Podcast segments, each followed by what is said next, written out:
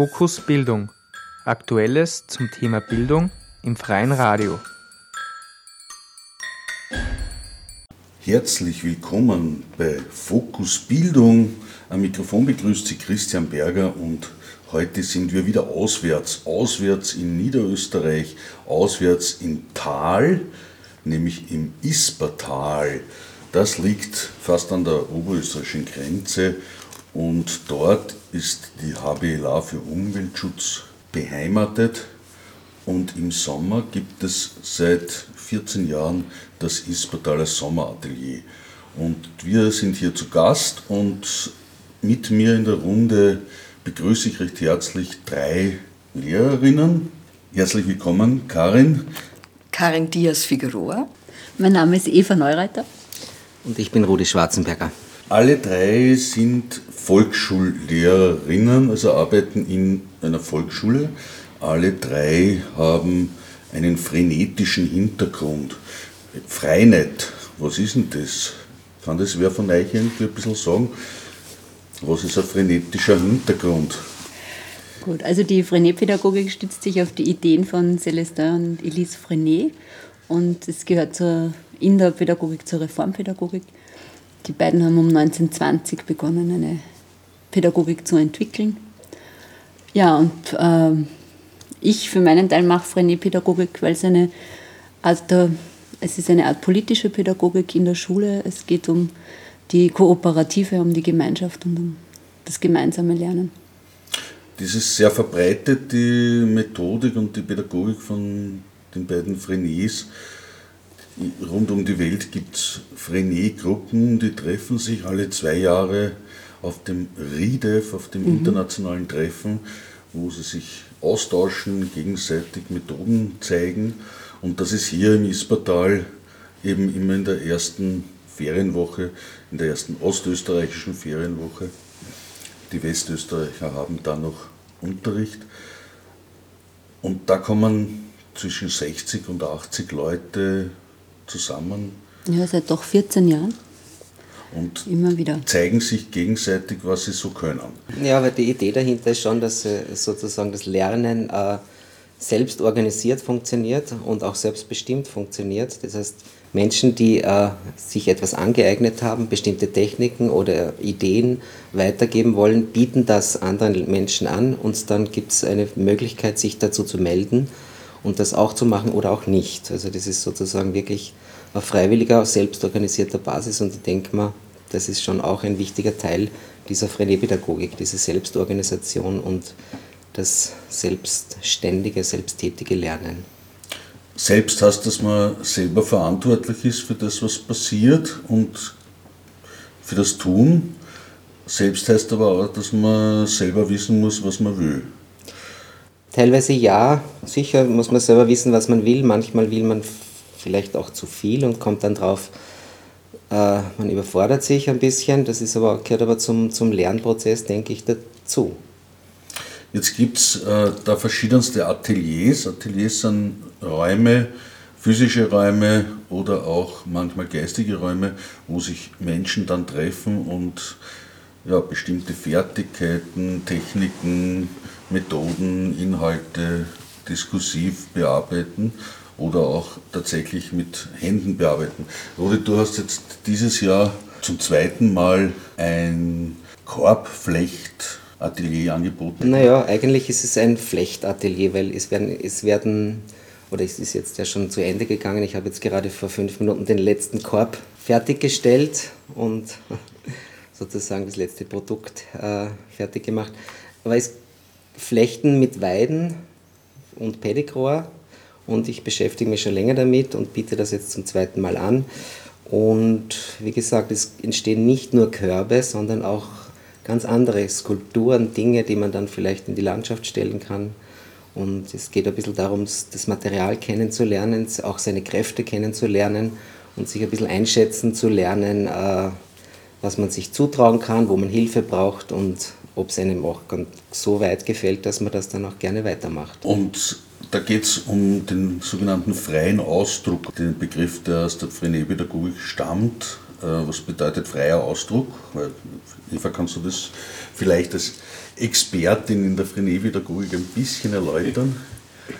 Also der freie Ausdruck ist für uns so ein Grundprinzip der Frenet-Pädagogik und freier Ausdruck, sagen wir immer so beim Erklären der Frenet-Pädagogik, der muss immer gelten und der kann verschieden ausschauen. Das kann sein beim Schreiben in der Schule, dass die Kinder schreiben können, die Ideen, die sie haben, ihre Geschichten aufschreiben, dass das richtig ist, auch was sie schreiben. Das kann sein, hier jetzt zum Beispiel gibt es das Malatelier, also im Malen, im Bildnerischen. Kann sein, im Theaterspielen haben wir da jetzt auch gehabt, im Ispertal. Oder eben auch im Radio eine, die eigene Meinung vertreten, die eigene Meinung. Oder beim Flechten. Also mein Angebot in dieser Woche ist, also das ist ein sehr intensives Atelier, es braucht sehr viel Geduld, sehr viel Zeit. Man lernt sehr viel über sich selber, über seine Grenzen, über die man dann auch teilweise hinausgeht und die dann wirklich auch meistert. Aber äh, man muss das ja nicht machen. Also mein Angebot war zum Beispiel einen Korb machen, so richtig nach diesem Boden flechten, dann Seitenwand flechten, Abschlussrand flechten. Und das äh, ist möglich mitzumachen, haben auch viele gemacht, aber andere Leute sind dazugekommen, sind immer wieder Leute gekommen und haben gesagt, kann ich mitmachen. Wenn du dir selber weiterhelfen kannst oder die andere weiterhelfen, natürlich gerne, aber dann entstehen auch ganz, ganz andere Dinge. Irgendwelche Blätter im Wind oder Skulpturen oder Zwerge oder ganz kleine Körbe für Kinder oder von Kindern gemacht. Also das ist dann sehr, sehr vielfältig und durch die Erfahrung und durch die Arbeit wird dann jeder Mensch, der das schon einmal gemacht hat, wieder selber zum Lehrer unter Anführungszeichen, der das dann auch weitergeben kann oder die das weitergeben kann. Und ich nehme mal an, dass während geflochten wird, ja nicht ununterbrochen nur übers Flechten geredet wird, sondern dass man oder sich angeschwiegen. Läuft da daneben auch äh, Diskussion, Diskurs, Auseinandersetzung? Äh, wenn die wenn die Konzentration so, so auf, auf, den Korb zum Beispiel gelenkt ist, dann redet man eher über den Korb und woher kommt die Weide, wer sammelt die Weide oder wie, wie kommt die Weide nach ISPA. Und wenn es dann sozusagen das Produkt fertig ist, dann entspannt sich das Ganze ein bisschen und es wird gemütlicher noch, weil die Konzentration nicht mehr so wichtig und notwendig ist. Und dann entstehen natürlich ganz andere Gespräche unter Bäumen und unter dem Sonnensegel über Gott und die Welt und Frenet und die Schule. Karin, was ist für dich der freie Ausdruck? Ähm, ich möchte ganz kurz Bezug Oder, nehmen ja. zu was, was der Rudi vorher gesagt hat, nämlich im Atelier, äh, wie auch immer das Atelier ausschaut, lernt man sich selber seine eigenen Grenzen kennen. Ich finde überhaupt, das ganze Ispertaler Sommeratelier ist dazu gut geeignet, seine eigenen Grenzen kennenzulernen, nämlich die Art, wie es organisiert ist, dass das ganz viel mit ähm, Selbstmotivation und Selbstverantwortung zu tun hat. Also so aus meiner zehnjährigen oder längerjährigen Geschichte hier, ich war am Anfang immer wahnsinnig im Stress, da ist das Atelier und das Atelier und da mag man mitmachen und das möchte ich mir auch noch mit heimnehmen. Und und da bin ich wirklich manchmal so an meine Grenzen gekommen, nämlich die Grenzen des Machbaren und des, wo es mir noch gut geht dabei. Und ich habe das Gefühl, das ist für mich auch so eine Entwicklung gewesen. Ich bin vom sehr produktorientierten Atelierarbeiten jetzt eher zu einem eher erlebnisorientierten äh, Tun und Beschäftigen gekommen. Ja? Also mir war es vorher wichtig, da die Technik oder das Körbchen oder das gebundene Buch mit nach Hause zu nehmen. Und jetzt geht es mir mehr so darum, hier Begegnungen, ähm, Erlebnisse, Zeit zu verbringen und zum Beispiel jetzt eine nette Begegnung mit irgendeiner Kollegin oder einem Kollegen mitzunehmen oder eben ähm, die Jodelwanderung, die wir jetzt schon das zweite Mal heuer angeboten haben, äh, da kann ich mir eigentlich nichts mitnehmen davon, außer eine schöne Erinnerung, ein schönes Erlebnis. Und das wird für mich überhaupt so in meinem persönlichen Leben immer wichtiger, das gut Zeit verbringen mit Menschen gemeinsam. Und, und um auf den freien Ausdruck zurückzukommen, für mich ist der freie Ausdruck einfach das, zu lernen, zu spüren, was ist in mir und was will raus. Und egal was da rauskommt, das ist immer in Ordnung. Und ich war ja bei der Vera wieder im Impro-Theater und da sieht man das einfach so wahnsinnig schön. Da gibt es kein Ziel, es gibt keinen Leistungsdruck, es gibt kein, keinen, äh, der das jetzt bewertet oder beurteilt, was da rauskommt in dieser Improvisationsszene. Es ist alles richtig und gut so, so wie es kommt. Und selbst wenn nichts kommt, ist es auch in Ordnung. Jetzt hast du gesagt, der, der freie Ausdruck ist ein Prinzip und das ist das, was Persönlichkeitsbildung da ist. Es beginnt ja mit einer leeren Wochentafelwand.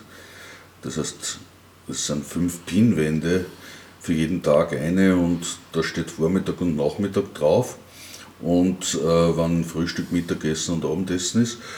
Und dann ist es äh, Sache der Leute, hier Zettelchen aufzuhängen, wo sie Angebote machen für die anderen und die Leute können sie einschreiben. Und so innerhalb von einem ersten Abend ist dann schon ein Großteil der Wand voll mit Zetteln, die sowohl von Kindern stammen, wo Kinder, die da sind, es ist jetzt da ungefähr die Hälfte der Teilnehmerinnen sind unter 18, die andere Hälfte drüber, so ungefähr. Und das spiegelt sich dann auch in dieser Wand wieder. Jetzt gibt es beim Frenet ja nicht nur den freien Ausdruck, sondern es gibt da noch äh, sowas wie Klassenrat, ist glaube ich ein Prinzip der Frenet-Pädagogik, entspricht das dann ungefähr dem, was hier das Plenum ist, das täglich stattfindet? Würde ich schon sagen. Also das Plenum ist für mich jetzt der, der einzige wirkliche verpflichtende Fixpunkt hier im Tagesablauf, dass man sich einmal mit den anderen trifft. Und ich finde, das ist einfach ein gutes Forum, um Probleme zu besprechen oder neue Anregungen zu geben, Feedback zu geben. Ähm, es ist wahrscheinlich besser, das so vor allen zu tun, als irgendwelche hintenrum Geschichten, die dann rennen. Ich finde es auch super, dass es ein Kinderplenum gibt wo die Kinder zwar nicht ganz unbetreut sind, aber trotzdem da ihre eigenen Themen besprechen. Es hat ja schon Ispertaler Sommerateliers gegeben, wo es dann immer Verbindungsboten zwischen Kinderplenum und Erwachsenenplenum gegeben hat, weil die ja doch dann manchmal miteinander was zu tun haben. Ähm, und ich finde, ähm, das kann man gar nicht genug betonen, auch für Neulinge in ISPA, wie wichtig eigentlich das Plenum ist. Und jetzt am Abend wird es heute, also es ist Samstag, morgen Sonntagmittag mhm. endet das Sommeratelier wieder, äh, Präsentation geben der Produkte, die entstanden sind. Es wird eine Zeitung gebastelt über Nacht, die dann morgen ausgeteilt wird. Es gibt einen Weblog und eine Webseite http Doppelpunkt Schrägstrich, Schrägstrich, sommeratelier.wordpress.com, wo Mensch nachlesen, nachschauen kann, was so punktuell festgehalten worden ist.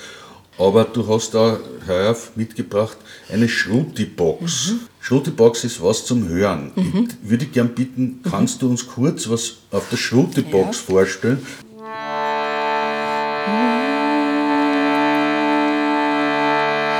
Om सतो मसत्कमया तमसो म ज्योतिर्गमया मृत्योर्मामृतं गमय। ॐ मसतोम सत्कमया Jyotir Gamaya Mrityor Mamritam Gamaya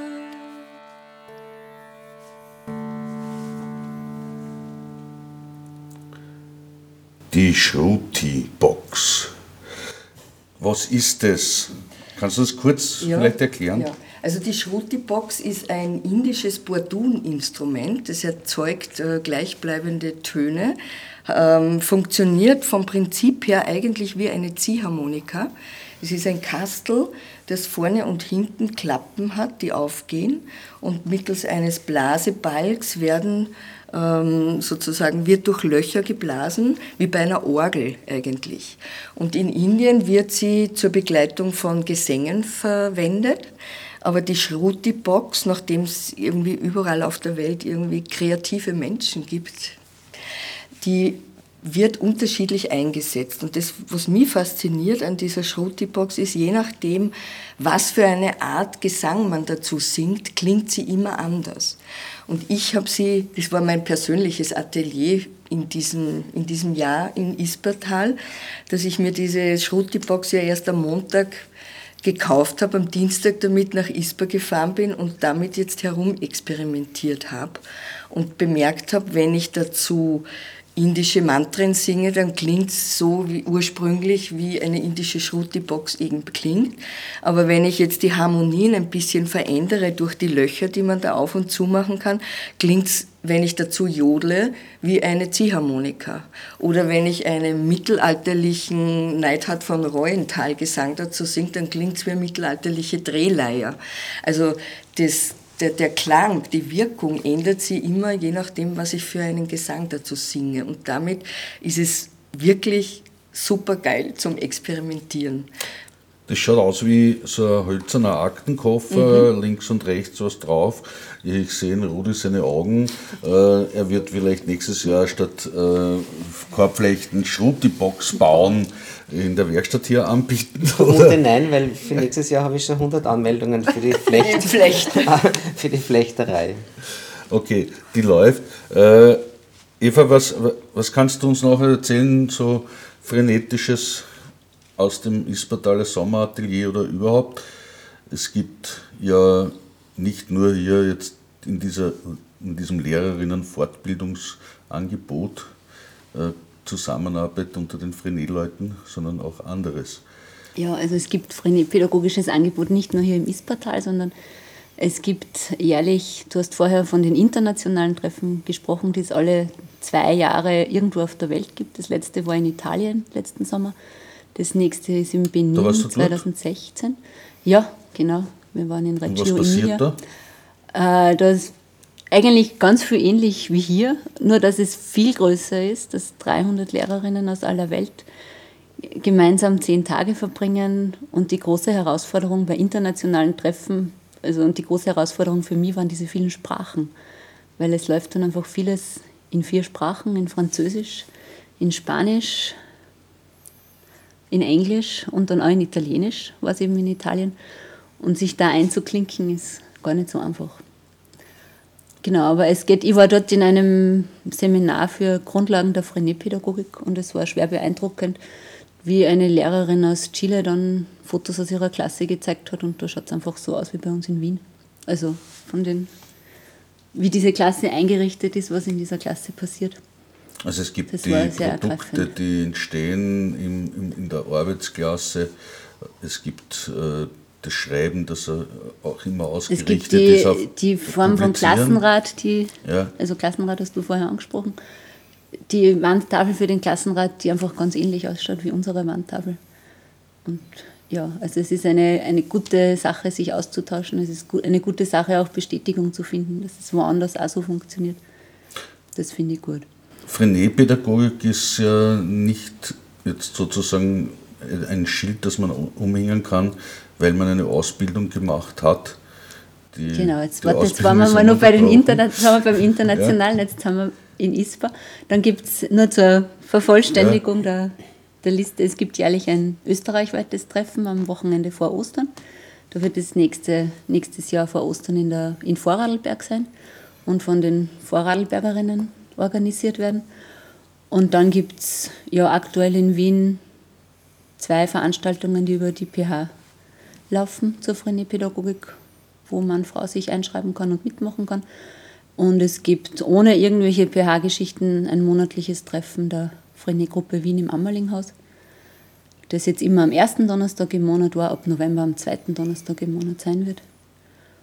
Aber es gibt da in Salzburger Gruppe, wo man sind, die sich es auch immer wieder treffen. Es gibt in Oberösterreich, Oberösterreich, eine. Genau. Man muss sich lokal anschauen, wo, das dazu, wo man da dazu, dazu passt lokal, regional oder international. Und genau. Eine gute Sache ist einfach im, im Internet zu schauen. Es gibt von der Frenet-Gruppe Wien zum Beispiel auch einen Weblog, wo man dann auch auf die anderen österreichischen Gruppen. Man muss nur, wenn man sucht, glaube ich, aufpassen, weil frei nicht ist auch irgendwie was aus dem Internet, hat aber mit Frenet überhaupt nichts zu tun, es ist nur ein freies Netz. Und aber so, bei mit Frenet-Gruppe kommt man, komme ich ja. meistens schon. Aber mit freiem Net alleine eingeben ja. ist man zu kurz. Äh, genau. Da kommt man nur zu den Netzsachen. Gut, jetzt hast du eine ja, andere Frage noch eingegeben. Die andere Frage dazwischen kommen ist es, es gibt jetzt nicht so Ausbildungen, man kann jetzt ja. nicht irgendwo hingehen und sagen, ich mache jetzt eine Ausbildung und besuche 15 Seminare und dann bin ich ausgebildete Frenet-Lehrerin. Also das ist in Österreich ein bisschen ein Streitpunkt, ja, ob es eine Ausbildung geben soll oder nicht. Es hat ein paar Ausbildungen gegeben, es hat auch bei uns in Wien zwei Ausbildungslehrgänge gegeben, es gab in Oberösterreich Ausbildungslehrgänge. Aktuell gibt es in Deutschland einen Lehrgang, der läuft. Meine persönliche Meinung ist, dass man Frenet-Pädagogik nicht lernen kann mit weiß ich nicht, sieben oder 15 Seminaren und dann hat man einen Stempel, sondern das ist eher so, wie die Karin vorher auch ihren Wandel an Erfahrungen hier im Ispertal erklärt hat, dass es eine Sache ist, wo ich mich persönlich interessiere und mein eigenes Lernen reflektiere und dann meine Arbeit mit den Kindern. Und ich finde, es ist wichtig, dass man auf so Seminare fort, wie da jetzt eben auf Sommeratelier oder zu Ostern, dass man den Austausch pflegt mit den anderen kann man ja. irgendwann, irgendwann kommt man zu dem Punkt, wo man sagen kann, ich mache das oder ich mache das nicht. Was die Karin auch vorhin also erzählt hat, hat mir eben sehr stark an Persönlichkeitsbildung äh, erinnert. Und das ist ja bei Frenet-Leuten so, dass man ja sagen kann, man braucht schon eine Haltung, damit man irgendwie genau. da arbeiten kann, mit, den, mit der Methodik und mit dem. Es geht schon um die Einstellung, die man zu den Dingen und zu den Menschen hat viel also mehr. Es gibt zum Beispiel in der Montessori-Pädagogik gibt es ja ganz viele Ausbildungslehrgänge, die dann auch viel Geld kosten. Das finde ich jetzt als Frenet-Pädagogin auch ein Kritikpunkt, weil das Weitergeben von Ideen soll kein, kein Geschäft sein, soll nicht unbedingt dem Kapitalismus dienen, dass ich etwas weiß, was wer andere auch wissen will. Und ein Pädag-Professor von mir hat mal gesagt, da gibt es halt dann das Pickel mit I love Montessori, das pickt auf der Klassentür. Und dahinter ist was anderes versteckt. Und das, denke ich mal, sollte man gerade bei Frenet schauen, dass das nicht passiert. Dass wir dann nur mehr ein Pickel auf der Tierpicken haben und das Problem dahinter ist da. jetzt, dass man sozusagen bei Bewerbungen jetzt alles Mögliche hineinschreibt, was man im Lebenslauf so gemacht hat und überall hat man ein Zertifikat und es ist oft so wie beim Notenzeugnis, das Zertifikat sagt jetzt nichts über die Qualität deiner mhm. Arbeit unbedingt aus. Du hast das heute dieses Seminar gemacht und abgeschlossen. Dafür hast du diesen Stempel bekommen oder das Zeugnis.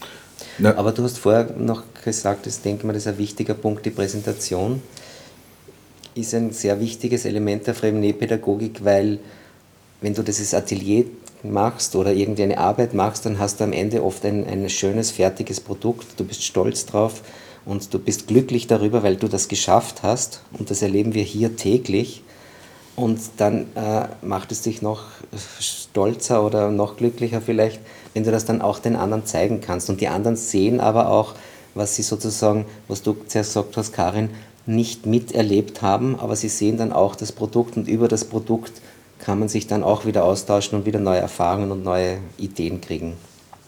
Außerdem kann man sich mit den anderen gemeinsam freuen über die schönen Dinge, die da entstehen. Was macht es eigentlich in euren Augen aus, dass jemand wo ich sage, das ist ein, eine Qualität, die da in der Arbeit der Lehrerin geleistet wird. Ich glaube, man braucht viel Vertrauen in die, und Zuversicht, dass das alles äh, gut geht. Man braucht manchmal ein bisschen Zurückhaltung, weil damit man den Lernprozess nicht irgendwie abbricht und äh, dann braucht man manchmal auch eine gewisse Bestimmtheit, um den Lernprozess von Kindern oder, oder anderen wieder weiterzutreiben. Aber man braucht eine, ich glaube, man braucht sehr viel Beobachtungsgabe und auch, man muss auch sehr viel zuschauen können. Ich, ich glaube, es geht eben durchs Zuschauen, kommst du vielleicht in dieses Wissen darüber, was das Kind im Moment benötigt. Ja, und dieses Einfühlungsvermögen zu haben. Und manchmal aber auch diese, ähm, dieses, diese Bereitschaft zu warten einfach und zu schauen, was kommt vom Kind. Und einfach dieses Wissen darum, dass man eh nichts erzwingen kann. Ja, Lernen passiert beim Kind. Ich kann fürs Kind nicht lernen oder das Kind lernen machen. Ja. Und dieses Vertrauen, wie der Rudi eben gesagt hat, in das, dass das Kind von selber den Schritt weitergehen wird, den es jetzt dann notwendig hat. Ja. Das heißt, die Angst ist schon eine ziemliche Krux in der Schule insgesamt. Wobei es jetzt nicht nur die Angst vor der, vor der körperlichen Gewalt ist, dass man sagt, der Wagner und Thron und ähnliches, sondern die grundsätzliche Angst vor dem Leben, oder? Oder vor dem nicht erfolgreich zu sein oder zu scheitern. Oder also was in der Schule schon immer wieder bemerkbar ist, dass sozusagen diese Zeit, die das Lernen braucht, eigentlich ja nicht gegeben wird. Weil du musst in einem bestimmten Curriculum bestimmte Dinge erledigen, Ende zweite Lerngruppe alle Malreihen erledigt haben und, und, und, und, und. Und sowas ist ja nicht nur in Rechnen, sondern das begleitet uns tagtäglich. Und da ein bisschen gelassener zu sein und zu sagen, okay, heuer nicht, geht sich vielleicht nicht aus, aber der Weg ist da und es wird nächstes Jahr weitergehen und am Ende dieser Schulzeit wird es da sein. Manchmal, und das ist ja unsere Haltung auch, wenn, deswegen haben wir auch Mehrstufenklassen, weil wir der Meinung sind, jedes Kind lernt anders und in eigenem Tempo und dieses Tempo ist wirklich verschieden. Manchmal braucht es länger und manchmal geht es schneller. Und manchmal gerade länger braucht und geht dafür dann ganz, ganz schnell. Ich glaube auch, dass dieses, dieses Zeithaben ein ganz wichtiger Faktor ist und jetzt da nicht nur die Zeit, die, also die Zeit, die die Kinder brauchen, um, um Dinge zu lernen, sondern auch für uns als Pädagoginnen wird immer mehr Druck und immer mehr Stress gemacht, jetzt wo dieser ganze Testerei Wahnsinn ist, ja, wo ich immer denke, es ist für uns als Lehrerinnen wichtig, auf das Wesentliche zu schauen, was ist denn wirklich wesentlich, dass die Kinder lernen und was ist wesentlich, dass wir wirklich gemeinsam machen, wo lassen wir uns nicht stressen und uns wirklich Zeit zu nehmen für das, was wirklich wichtig ist. Auch in einem, doch manchmal einem Überangebot an pädagogischen Ideen und das würde noch gehen und das wäre noch toll und dort gibt es noch was Tolles und das glaube ich, manchmal besser zu reduzieren und, und weniger zu machen, auch den Kindern wieder mehr freie Zeit zu geben und da ein bisschen runterzuschrauben. Ich habe sowieso die Erfahrung gemacht, dass in diesen vermeintlichen Lehrläufen oder Lehrräumen und Lehrzeiten die besten Dinge passieren. Ja, es ist ja da genauso. Ich meine, eigentlich ist hier nichts verpflichtend und in dieser Nichtverpflichtung hinein passieren die meisten und die wundervollsten Dinge. Und ich finde, wenn man Kindern diesen, diese Freiräume gibt, passiert dort auch wahnsinnig viel. Und Kinder lernen dann Dinge, ohne dass du es mitkriegst und plötzlich können sie es. Das ist irgendwie das größte Geschenk für mich, wenn, wenn da so Prozesse ablaufen, ohne dass ich sie mitkriege, weil man dann denkt, ja, da, da, da ist so viel möglich. Ja? Und ich freue mich, dass die Kinder diesen Raum für sich entdecken. Aber du initiierst sie mit deinem Tun und du lässt äh, die Möglichkeit offen, dass sie überhaupt gesche geschehen. Nicht dadurch, dass man Stufen mhm. in den Mauern schneidet, äh, beginnen die Leute hochzuklettern, mhm. sondern weil es es interessiert. Genau. Es ist beides. Es ist Räume lassen, aber dann natürlich auch an, an ich, meine, ich mag das Wort jetzt nicht wahnsinnig gern, aber in dem Fall passt an den Kompetenzen zu arbeiten, um irgendein Handwerkszeug zu kriegen, um diese Räume zu füllen. Ja. Ich danke fürs angstfreie Gespräch und fürs nicht geplante Plaudern über Frenet-Pädagogik und Sommeratelier. Vielleicht äh, kann uns die Karin, also danke an Rudi Schwarzenberger, an Eva Neureiter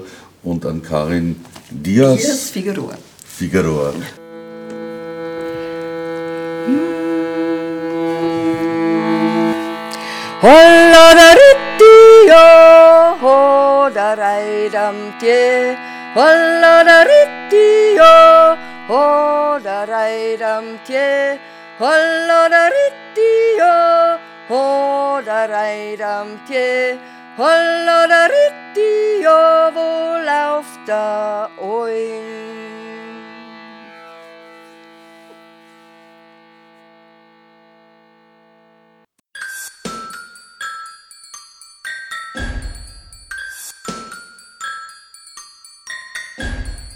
Fokus Bildung. Aktuelles zum Thema Bildung im freien Radio.